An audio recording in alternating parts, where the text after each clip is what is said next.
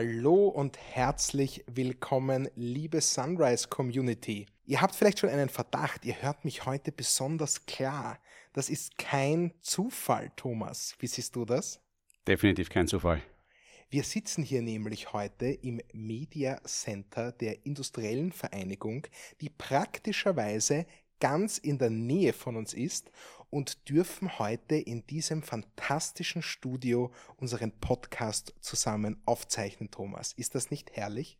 Es ist großartig. Es ist eine wirklich tolle Geschichte, dass wir hier mit einer Zusammenarbeit mit der Industriellen Vereinigung hier dieses Media Center nutzen dürfen. Das passt natürlich besonders gut auch für, für unsere View from the Top Gespräche, wo das. natürlich viele Leute hier bei der Industriellen Vereinigung so und so aus und eingehen und wir hier wirklich ideale Verhältnisse vorfinden, um Podcasts aufzunehmen und diesen Podcast in Zukunft auch über Video zu bringen da habt ihr es schon gehört.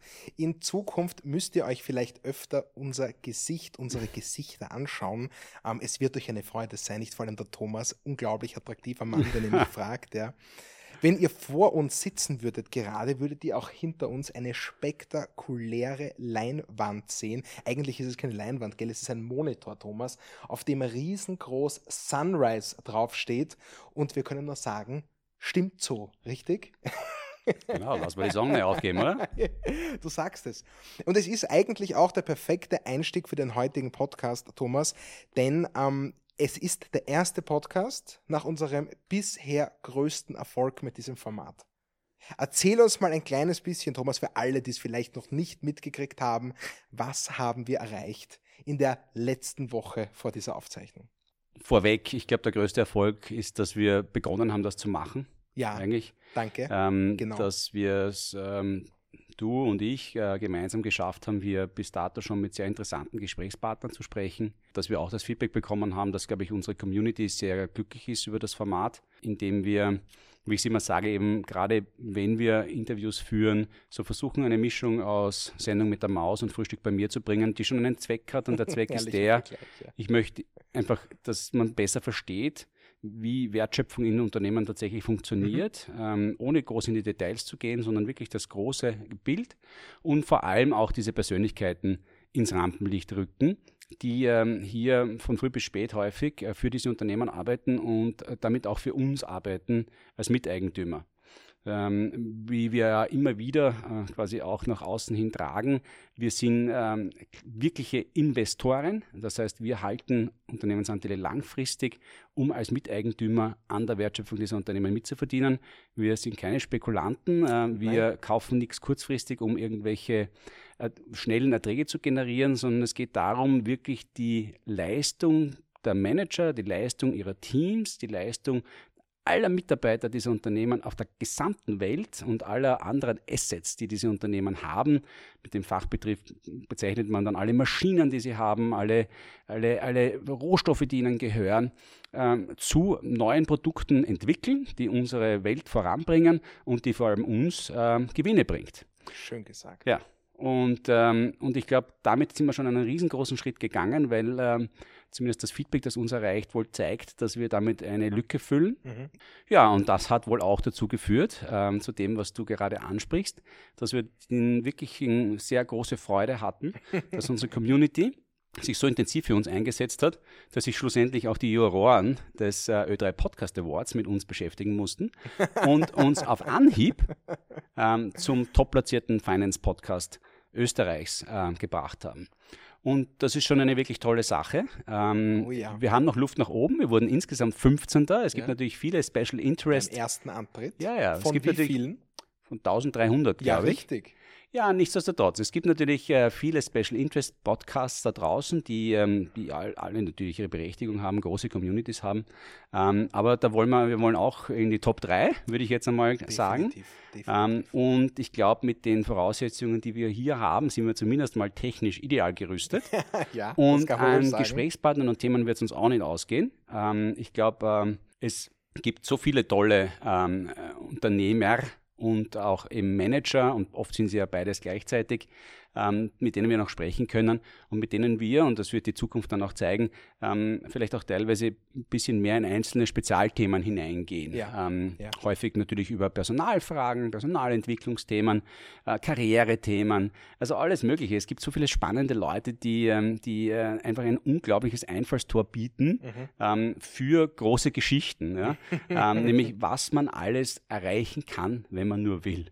Uh, und ich glaube, das Herrlich. schließt auch wieder den Kreis zu unserer Anlagedienstleistung, weil am Ende des Tages kann man auch mit ganz klein, mit nur wenig Kapital uh, viel erreichen durch die Magie des sich immer weiter aufbauenden Compounding Interest, wie man sagt, nämlich mhm. die ständige Wiederinvestition von Erträgen, die generiert ja. werden. Ja. Ähm, da kann auch Kleinvieh dann Mist machen. Und dafür ist äh, Sunrise gebaut. Ähm, es ermöglicht jedem, auch wenn er noch so wenig Geld hat, also ab 10 Euro pro Monat da mitzumachen. Ja, und äh, so passt das irgendwie alles sehr gut zusammen und ich freue mich natürlich wahnsinnig über diesen Award. Danke an die Community, dass sie uns dorthin gebracht hat. Ähm, wir sind echt äh, total stolz auf euch ja, ähm, und wir machen es für euch. Und das ist äh, eine sehr schöne Auszeichnung. Das waren äh, ein paar herrliche Worte, Thomas. Ich habe nichts weniger von dir erwartet. Aber du hast doch gleich vorweggenommen, nicht äh, Fragen, die ich dir eigentlich noch dazu stellen wollte, nämlich wem möchtest du danken? Du hast der Community gedankt dafür. Du hast auch unseren Gästen gedankt, so wie ich das mitbekommen habe. Es werden weitere Folgen, denn das wäre schon die Frage darauf gewesen, wohin geht die Reise. Mhm. Es wird natürlich noch mehr View from the Tops geben. Es wird mehr Gespräche geben. Es wird noch andere Insights geben, worauf ich mich wahnsinnig freue. Ich darf ja da immer ganz live dabei sein, sozusagen sagen. Äh, dazu natürlich auch ähm, ein Danke an Ö3. Absolut. Dass sie diese Podcast, diese Podcast Awards veranstalten. Mhm. Ich, das ist wirklich ein großer Beitrag für die Community und es ja. war auch echt schön, gell, da äh, im ORF zu sein und auch die anderen Podcaster zu treffen, ähm, die zu beklatschen, die auch die Top-Plätze besetzt haben. War eine schöne Erfahrung, oder? Na, bin ganz bei dir. Ich meine, für Ö3 ist das, wie ja auch der Senderchef am Anfang erwähnt hat, natürlich in gewisser Weise eine ambivalente Beziehung, ja, ähm, weil man ja hier auch Hörerschaft klassisch vom Radio, vom linearen Radio äh, abzieht, hinein in ein, ja, ein typisches quasi Format, das eben ja. zeitungebunden ist. Ja.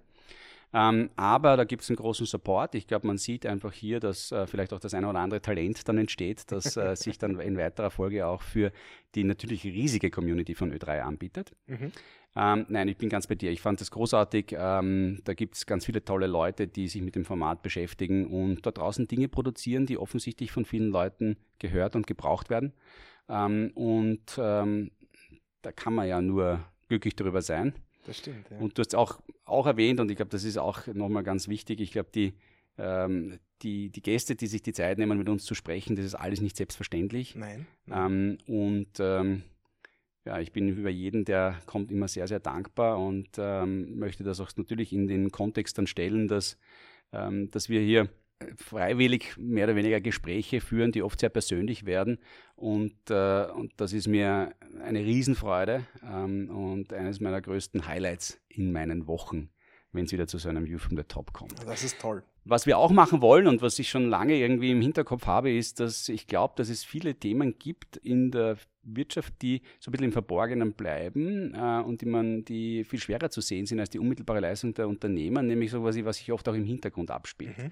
Zwischen den Eigentümern ähm, oder in größeren, wie soll ich sagen, Eigentümerverbünden. Also wir haben öfter schon einmal gehört, dass es Syndikate gibt zwischen ja. Eigentümern bei einzelnen ja. Unternehmen. Strabag, Power zum Beispiel. Genau, also das heißt, wir werden auch in Zukunft einen, einen stärkeren Fokus auch noch einmal auf Eigentümerstrukturen und den Blick sozusagen von hinten treffen und ja. worauf ich mich besonders freue, ähm, auch auch ein bisschen in den äh, Mittelstand hineinhören. Mhm. Ähm, nämlich also nicht nur auf der Ebene der börsennotierten Unternehmen bleiben. Ich glaube, es ist ganz wichtig, dass wir diese tragende Säule der Volkswirtschaften, vor allem in Deutschland und in Österreich, ähm, da herausstreichen und auch ein bisschen besser verstehen, ähm, wie die ihr Geschäft führen, warum sie es führen, wie sie es mhm. führen. Mhm. Ähm, und natürlich sind alle diese Unternehmen auch wahnsinnig relevant für uns als Eigentümer, weil unsere Unternehmen, an denen wir beteiligt sein können, viele, viele ihrer Produkte und Dienstleistungen von diesen Mittelständlern zukaufen. Somit Sehr ist das alles integriert in die Wertschöpfungskette mhm. und daher auch total ähm, spannend, relevant und wichtig, aus meiner Sicht zumindest. Da hört man ja auch fast raus, Thomas, du hast noch Feuer. Du hast noch Feuer für diesen Podcast.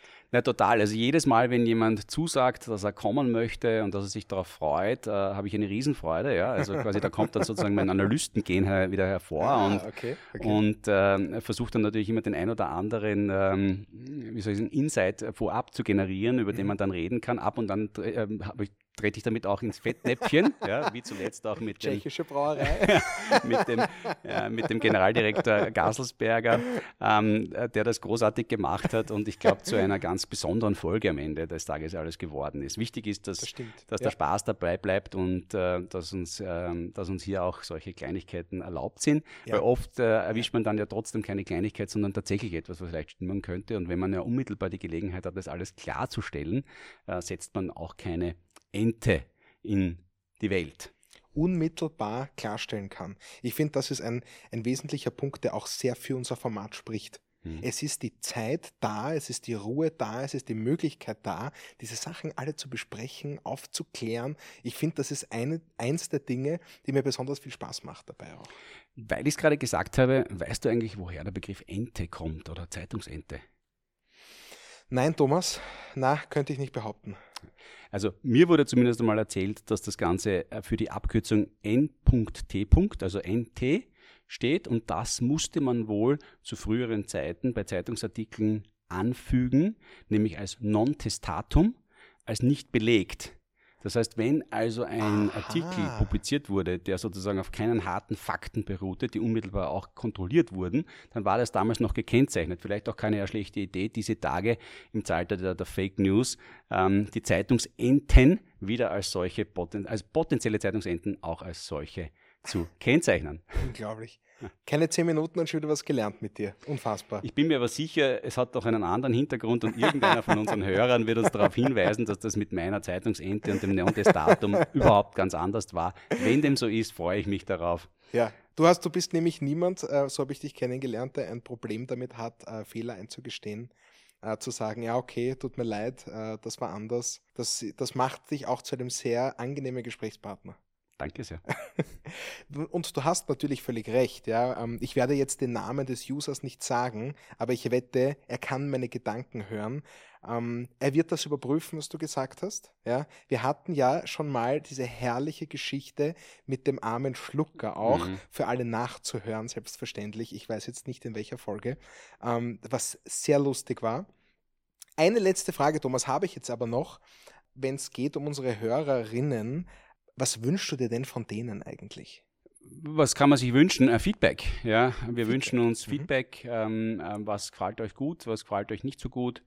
Ähm, dann können wir auch darauf eingehen. Ähm, dann können wir uns weiterentwickeln und äh, noch mehr für euch da sein, ähm, so wie es für euch am sinnvollsten ist. Großartig. Das wünsche ich mir auch. Und was ich mir auch von euch wünsche, ist Teilt uns gerne, abonniert unseren Podcast, ihr helft uns damit enorm, verbreitet ihn, wenn ihr ihn gut findet. Ich glaube, das wäre Thomas zweitgrößte Freude nach den Gästen. Hast du ganz hervorragend gemacht. Also gesagt, an das denke ich immer erst äh, an zweiter oder an dritter Stelle und damit eigentlich gar nie, ja. ähm, weil es einfach zu viele Dinge gibt, an die ich an erster Stelle denken muss. Aber darüber freue ich mich natürlich auch, äh, insbesondere eben deshalb, weil dann unsere Message und auch die Message unserer Gesprächspartner noch mehr Menschen erreicht. So, genug gelabert, Thomas. Ähm, wir haben uns nämlich ein ganz spannendes Thema für heute rausgesucht. Es geht um künstliche Intelligenz. Ja, so viel sei gesagt. Und zwar konkret um die Frage, wird KI das Fondsmanagement übernehmen, wie wir es kennen? Und das ist ja mit einigen Fragen verknüpft. Ja. Es gibt jetzt vor allem zwei, die durch die Medien gegangen sind. ChatGPT und BART. Jetzt ist einmal die wichtigste Frage, Thomas, von wem ist das und verdienen wir daran mit? Also ja, wir verdienen daran mit, ähm, insbesondere weil sich äh, gerade bei ChatGPT ja gerade Microsoft auch ähm, signifikant beteiligt hat. Äh, und natürlich sind auch alle anderen großen Technologieplayer ähm, im Silicon Valley, Google, ähm, an solchen Systemen dran. Das ist ja auch alles nichts Neues. Ähm, das ist auch nicht von heute auf morgen entstanden, sondern natürlich eigentlich schon seit Jahrzehnten ein Thema. Ich kann mich selbst erinnern, als ich damals äh, mittlerweile vor puh, ja, über 15 Jahren meinen MBA in Stanford gemacht habe, ähm, war ich bei einer Studie dabei, wo wir, ähm, wo wir österreichisch gesprochenes Deutsch aufgenommen haben ähm, für Spracherkennungssoftware. Das heißt, also damals waren wir schon auf dieser Granularitätsstufe unterwegs, da hat man spezifisch Österreicher äh, schon gesucht, quasi die hier einsprechen. Ähm, wir haben damals, äh, haben sie uns bei Bosch bei einem Unternehmensbesuch auch schon ähm, ganz tolle Sachen gesagt, die auf im Wesentlichen natürlich komplexen Algorithmen, ähm, die dann häufig eben Artificial Intelligence genannt werden. Die Grenze ist da ja irgendwo, äh, ich würde jetzt einmal sagen, verschwimmend. Mhm ähm, passiert sind. Das ist alles nicht neu, es ist jetzt äh, gerade sehr publik geworden. Ähm, wie lange es tatsächlich auch so im Vordergrund stehen wird, äh, medial, das sei dahingestellt. Ähm, wir haben viel über das autonome Fahren und äh, vor, ich würde mal sagen, ein, zwei Jahren gehört. Davon hört man heute wieder relativ wenig. Stimmt. Ähm, also häufig ist das natürlich auch sehr stark getrieben von einzelnen Momenten, wie eben gerade diese Euphorie rund um ChatGPT.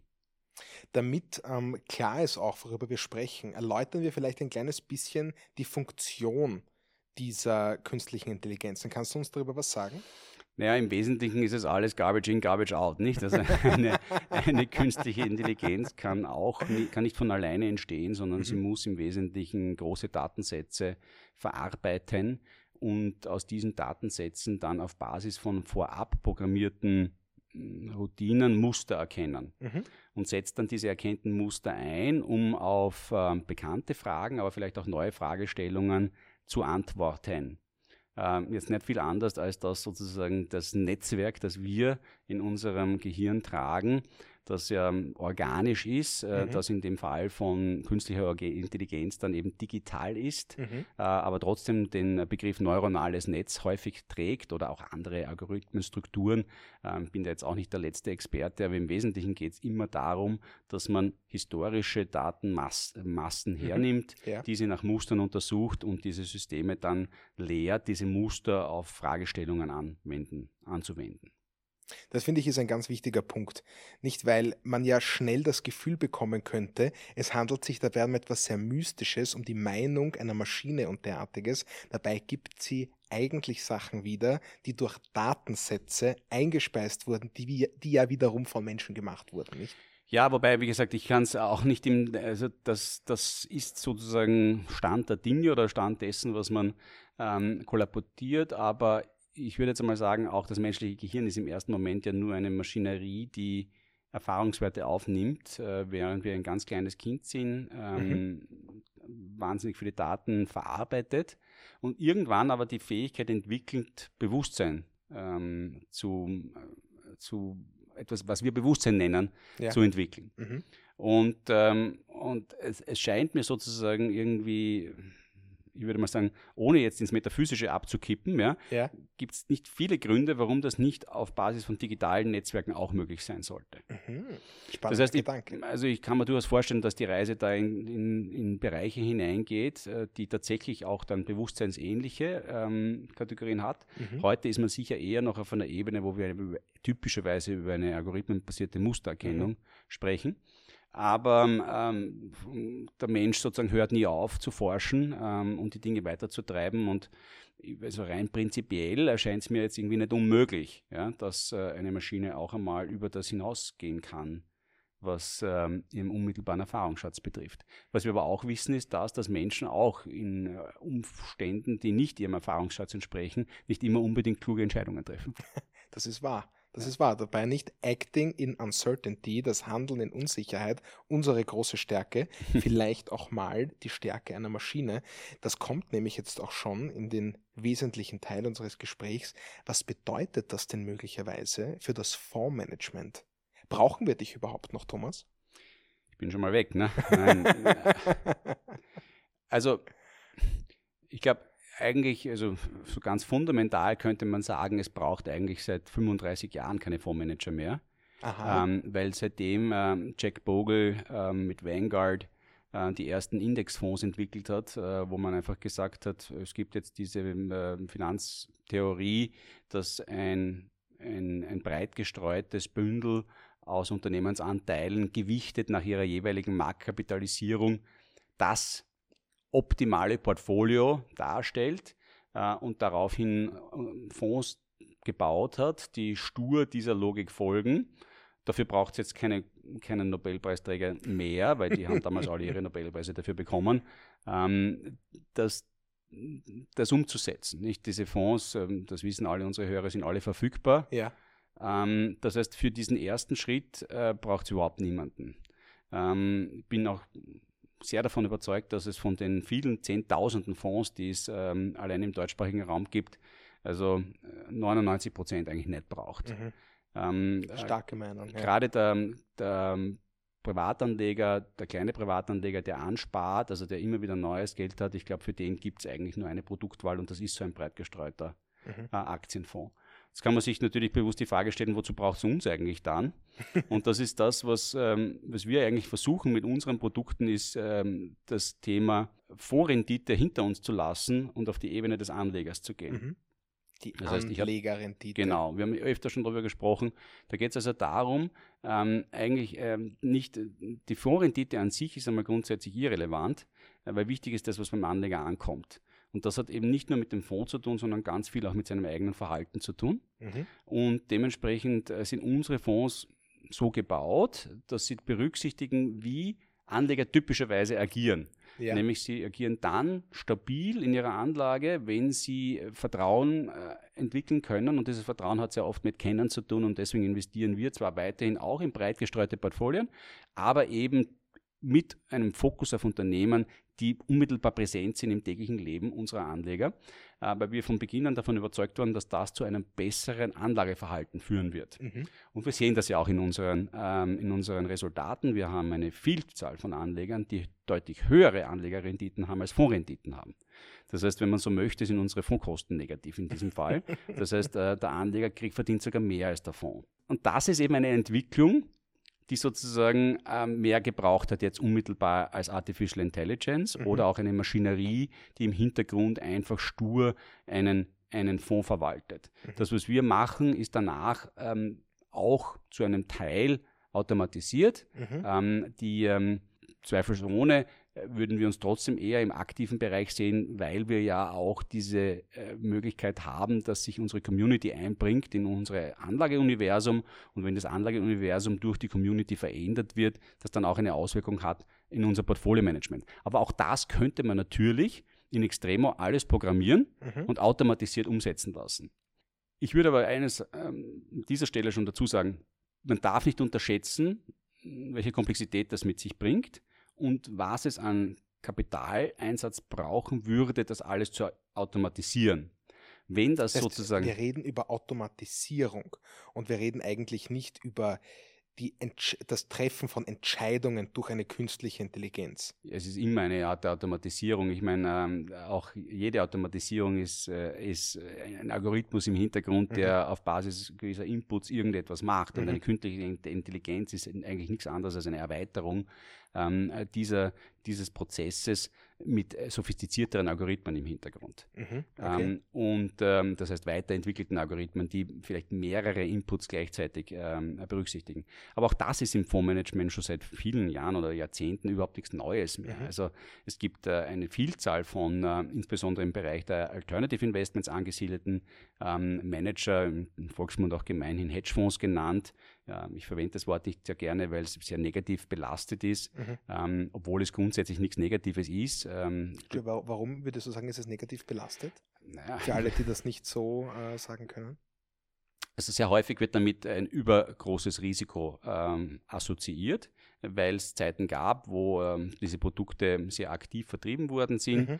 ähm, und danach ein Risiko zum Schlagen gekommen ist, das sehr häufig mit diesen Produkten einhergeht, nämlich das Illiquiditätsrisiko, dass dann, als der Anleger verkaufen wollte, nicht ausreichend Liquidität hergestellt werden konnte, weil die Anlagen, in die diese Fonds investieren, nicht von heute auf morgen verkauft werden können. Okay. Das ist aber nichts, was der Vertriebs Mitarbeiter dem Anleger nicht hätte sagen können.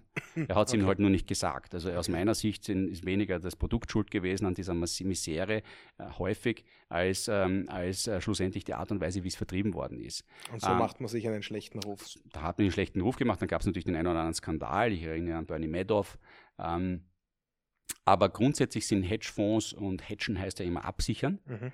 nicht Produkte, die übertrieben viel Risiko einnehmen, sondern eher sogar das Risiko versuchen zu reduzieren. Mhm. Aber lass uns das, können wir anders mal diskutieren. Das ist eine Welt, ich ähm, nehme es auf die Liste. die, wir, die wir auch sehr gut kennen. Aber es gibt eine, dort vor allem eine, eine, gerade in diesem Bereich eine Vielzahl von Fonds, die mhm. sich äh, nichts anderes tun, als sich damit auseinanderzusetzen, sich die Frage zu stellen, welche Inputvariablen dieser Welt kann ich wie miteinander kombinieren, um den Markt auch zu performen. Ja? Der Holy Grail. Ja. Ähm, die traurige Realität ist die, äh, und da gibt es dann diese Overfitting-Diskussionen, dass man halt eben sozusagen, ähm, man kann überall irgendwo ein Muster finden, das zu irgendetwas führt, wenn man nur genug anschaut, nicht? Äh, wird man irgendwie die, weiß nicht, die, die, die Hörerschaft unserer Podcasts wird man ablesen können an der Konstellation irgendwelcher Sterne zu irgendwelchen Planeten wahrscheinlich, wenn man nur ausreichend durchsuchen würde. Ja. ja, ja. Ähm, die, die traurige Realität ist die, dass typischerweise alle diese Strategien auch wenn es Ineffizienzen im Kapitalmarkt gibt, mhm. also das möchte ich überhaupt nicht abstreiten, es ja. gibt haufenweise Ineffizienzen im Kapitalmarkt, insbesondere getrieben eben durch Gier und Angst. Ja. Ähm, nur es ist sehr teuer, diese Ineffizienzen auszunutzen, mhm. weil immer damit Handel einhergeht und Handel kostet immer Geld. Okay.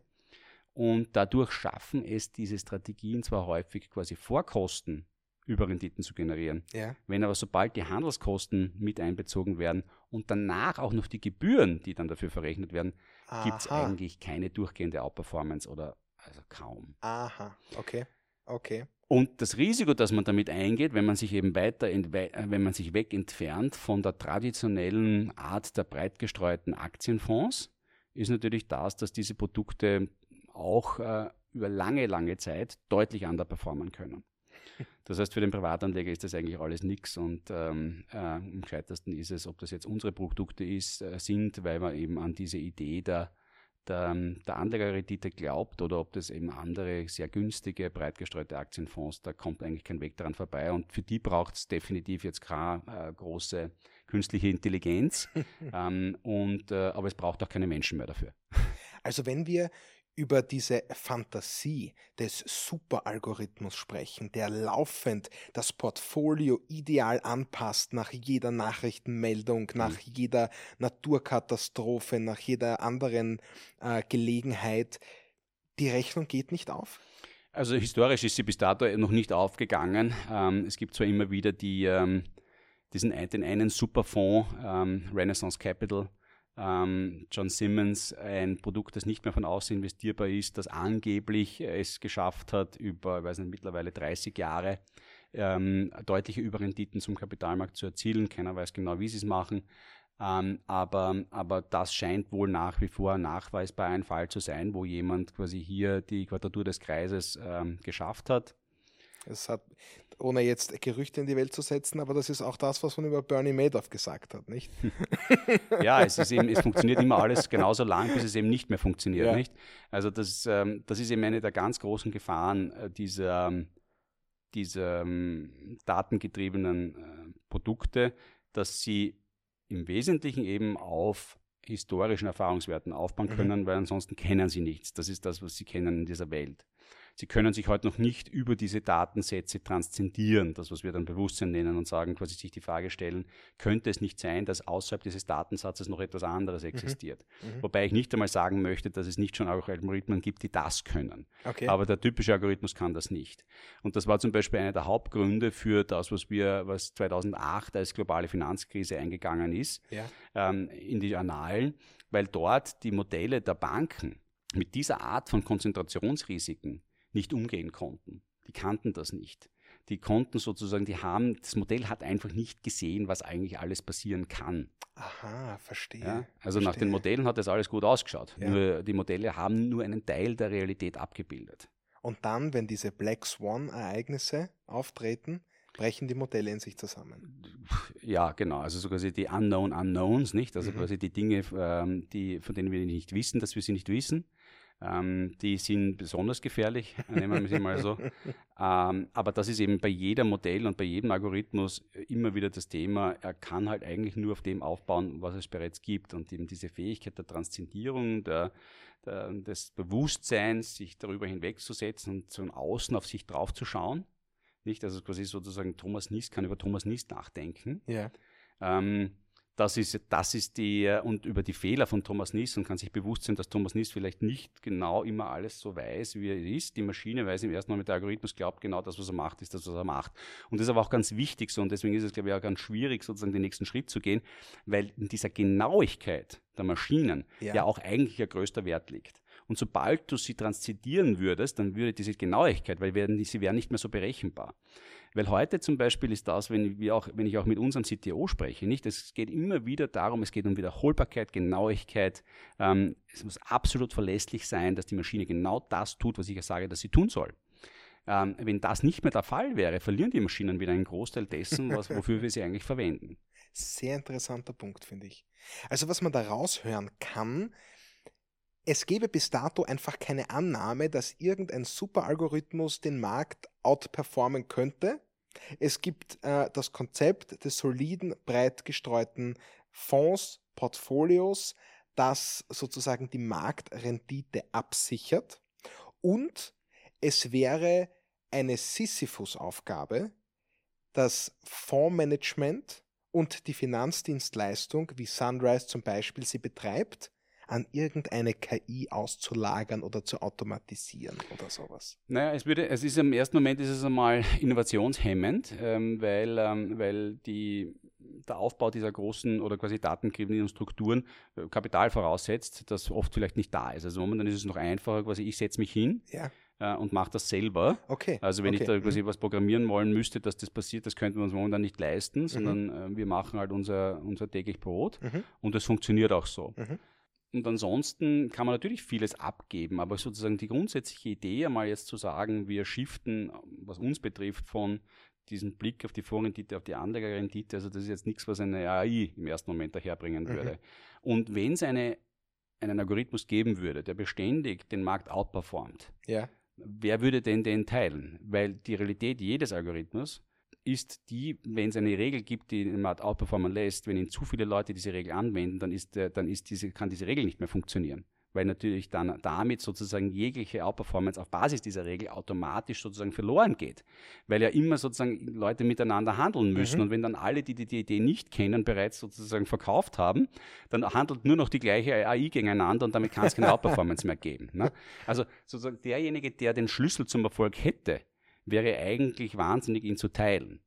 Ähm, deswegen, wie gesagt, Renaissance Technologies, apparently, die haben auch aufgehört, es zu teilen mhm. äh, und machen und kochen nur noch ihr eigenes Wasser, wenn man so möchte. Okay. Ähm, wie gesagt, ich halte es nicht für unmöglich. Ähm, es gibt ein ganz tolles Buch, ähm, Efficiently Inefficient, ähm, in dem im Wesentlichen alle großen Ineffizienzen des Kapitalmarkts, die man heute sozusagen als gegeben hinnimmt, beschrieben werden und auch wie man sie ausnutzen kann. Ähm, aber da gibt es eben ganz viele Leute da draußen, die das, die das tun, ähm, die dafür sorgen, dass die Margen, die, die man damit verdienen kann, relativ gering sind. Ähm, und äh, man darf halt nie äh, vergessen, man geht immer irgendein anderes Risiko ein. Mhm. Ein Managerrisiko, dass dieser Manager irgendwann einmal sagt, ich will nicht mehr oder sich einfach viel zu hohe Gebühren verrechnet. Mhm. Man geht Risiken ein, dass das Produkt potenziell illiquider ist, also nicht mehr täglich handelbar ist. Mhm. Ähm, und ähm, das heißt, ohne Risikorendite gibt es nicht. Also das ist immer sozusagen die unmittelbare, äh, die Dinge, die zusammenhängen. Ich glaube, das darf auch, das soll für jeden Kleinanleger immer wieder die gleiche Thematik. Also dort, wo man angeblich Rendite generieren kann, ohne Risiko erzielen, äh, rotes Tuch, Finger weg davon. Potenziell spekulativ, ja, aber sicher nicht das Investment. Das bedeutet, wenn ich dich richtig verstehe, Outperformance bedeutet immer nur Ineffizienzen auf dem Markt aufdecken und ausnutzen. Ja. Und wenn jetzt das mehrere Maschinen gegenseitig gegeneinander machen, würde das letztendlich einfach dazu führen, dass der Markt sich auf einem höheren Effizienzniveau, wenn man es so nennen kann, einpendelt mhm. und somit die Überrendite wieder verloren geht. Genau. Genial. Genial. Das heißt, es wäre eigentlich ein sehr überschaubarer Innovationsvorsprung, der irgendwann alle erreicht und damit wieder aufgehoben wird. Ja, außer ich teile ihn eben nicht, ja, und das, äh, das gelingt mir, das alles geheim zu halten. Aber da würde man darauf setzen, dass man der Einzige auf der Welt ist, der sozusagen die Entdeckung macht, unter Anführungszeichen, und kein anderes Haus, kein anderes Fondsmanagement-Haus, kein. Ja, und wenn es so einfach wäre, dann würde es da draußen viele Leute geben, die unendlich reich werden, nicht? Ja. Ähm, die kenne ich jetzt auch nicht. Ja. Die Leute, die äh, wirklich reich werden im Bereich des Fondsmanagements, sind diejenigen, die es schaffen, über gewisse Zeit, über lange Zeiträume Wellen zu reiten mhm. ähm, und dadurch sehr viel Kapital auf sich ziehen. Ähm, die aller, allermeisten haben dann irgendwann einen Moment, wo es halt nicht mehr funktioniert, aber zu dem Zeitpunkt hat er sich ausreichend Gebühren verrechnet, dass es ihm dann auch schon egal ist. Das ist leider die traurige Realität. Ja, ja. ich bin ähm, froh, dass du sie so offen sagst. Das, das ist, ist, so. Das ist herrlich. Ähm, ich meine, ähm, immer alle, alle Welt, ähm, die sich sozusagen mit dem, mit dem Thema ein bisschen auseinandersetzt, ähm, kennt Katie Woods und Arc Innovation. Das ist eben, wer es nicht kennt, eine amerikanische Fondsmanagerin, die einen Technologiefonds führt, Arc Innovation, der über ja viele, viele Jahre gewaltige Renditen äh, produziert hat, indem er einfach hohe Wetten und Risiken eingegangen ist, ausschließlich in, in schnell wachsende Technologieunternehmen investiert hat. Das hat über, Jahrzehnt, fast über ein Jahrzehnt hervorragend funktioniert, bis es ja, Ende 2022 aufgehört hat zu funktionieren. Ja. Na, und jetzt hat es sich auf einem Niveau wieder gefunden, wo sie eben unter der Durchschnittsrendite ähm, ähm, des, ähm, des Kapitalmarkts liegt. Und und auf dem Weg nach oben gibt es dann ganz viele, die sich da sozusagen mitschwimmen wollen. Ja.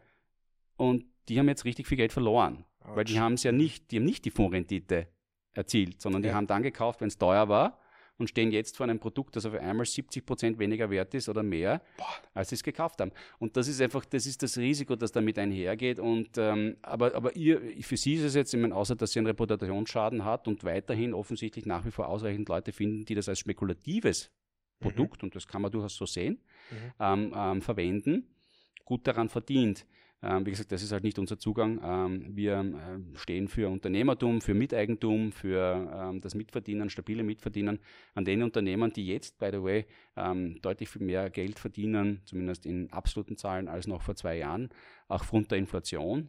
Auch das für mich immer wieder so ein Thema. Wenn es eine Assetklasse gibt, die unmittelbar relativ schnell auf Inflation reagiert, dann sind es Unternehmensanteile, weil wer verdient das Geld, das wir mehr ausgeben, naja, die ähm, Hersteller von den Konsumgütern, die eben gerade dazu führen, dass wir jetzt mehr dafür zahlen müssen. So, also das ist, ähm, das ist ein relativ klarer und leicht nachvollziehbarer Schluss. Ähm, das heißt noch lange nicht, dass ich real Geld verdiene, das heißt sozusagen nach Abzug der Inflation, aber auf der sozusagen, bevor ich Inflation an, ansetze, glaube ich, dass wir bei den Unternehmensrenditen ähm, äh, und Umsätzen einfach nur äh, Rekordzahlen sehen werden, weil es muss zwar quasi zwingend so sein. Großartig, total spannende Info, ganz nebenbei gedroppt hier von dir.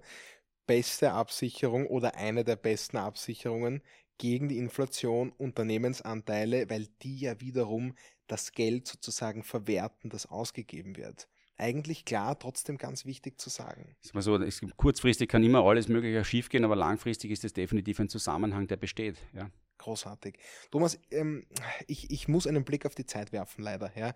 Äh, es gibt natürlich, also ich finde, wir haben das Thema jetzt eigentlich äh, überraschend gut, viel besser, als ich erwartet hätte, äh, zusammengepackt hier mit künstlicher Intelligenz und Fondsmanagement. Da waren, finde ich, ganz klare und, und, und gute, interessante Statements drinnen. Äh, es hat einen riesen Spaß gemacht. Wir sind leider schon wieder am Ende. Ich muss dich aber jetzt noch fragen, wie fandest du denn das heute hier in diesem großartigen Studio das erste Mal? Nein, ich finde es toll, dass wir natürlich diese besonders ruhige Atmosphäre hier haben. Sehr ja. herrlich, gell? Ähm, ansonsten äh, muss ich sagen, also mir macht das Gespräch Spaß. Ja?